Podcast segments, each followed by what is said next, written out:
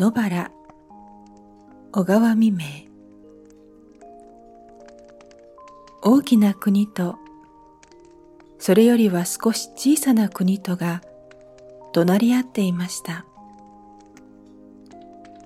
当座その二つの国の間には何事も起こらず平和でありました。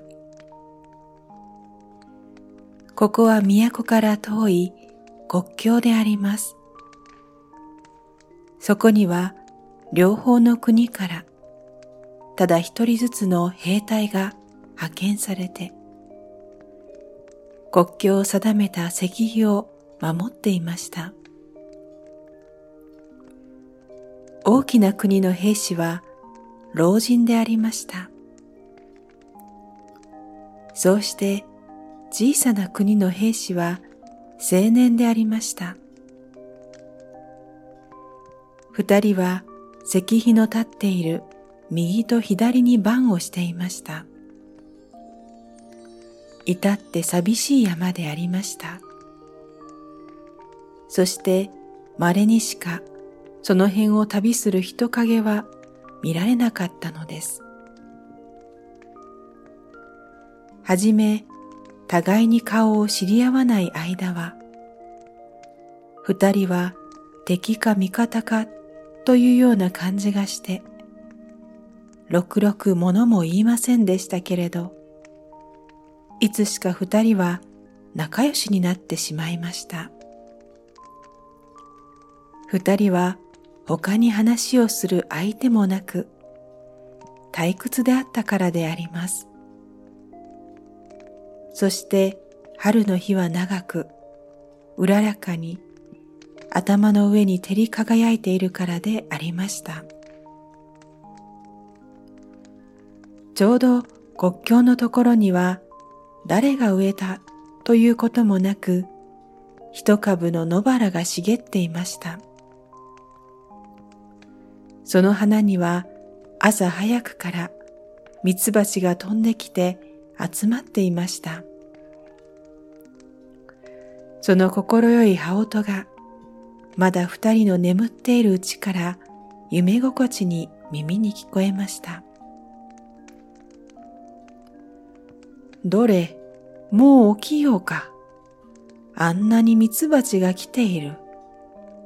と二人は申し合わせたように起きました。そして外へ出ると、果たして太陽は木の梢の上に元気よく輝いていました。二人は岩間から湧き出る清水で口をすすぎ、顔を洗いに参りますと、顔を合わせました。やあ、おはよう。いい天気でございますな。本当にいい天気です。天気がいいと気持ちがせいせいします。二人はそこでこんな立ち話をしました。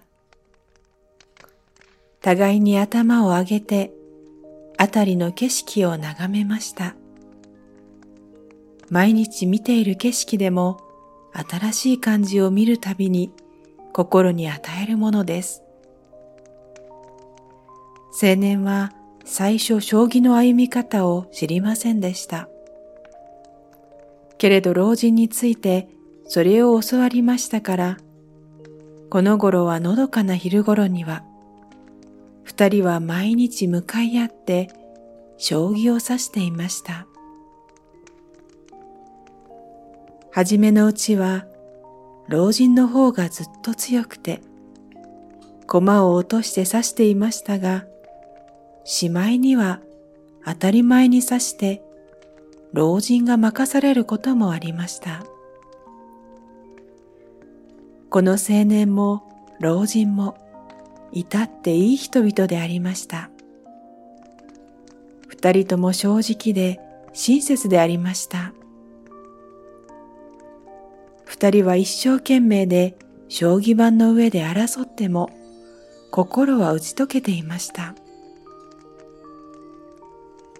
いやあ、これは俺の負けかいな。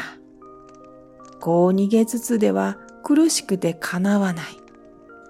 本当の戦争だったらどんなだか知れん。と老人は言って大きな口を開いて笑いました。青年はまた勝ち身があるので嬉しそうな顔つきをして、一生懸命に目を輝かしながら相手の王様を追っていました。小鳥は小杖の上で面白そうに歌っていました。白いバラの花からは良い香りを送ってきました。冬はやはりその国にもあったのです。寒くなると老人は南の方を恋しがりました。その方にはせがれや孫が住んでいました。早く暇をもらって帰りたいものだ。と老人は言いました。あなたがお帰りになれば知らぬ人が代わりに来るでしょう。やはり親切な優しい人ならいいが、敵味方というような考えを持った人だと困ります。どうかもうしばらくいてください。そのうちには春が来ます。と青年は言いました。やがて冬が去ってまた春となりました。ちょうどその頃、この二つの国は何かの利益問題から戦争を始めました。そうしますと、これまで毎日仲睦まじく暮らしていた二人は、敵味方の間柄になったのです。それがいかにも不思議なことに思われました。さあ、お前さんと私は今日から仇同士になったのだ。私はこんなに老いぼれていて少佐だから、私の首を持って行けば、あなたは出世できる。だから殺してください。と、老人は言いました。これを聞くと青年は呆れた顔をして、何を言われますか？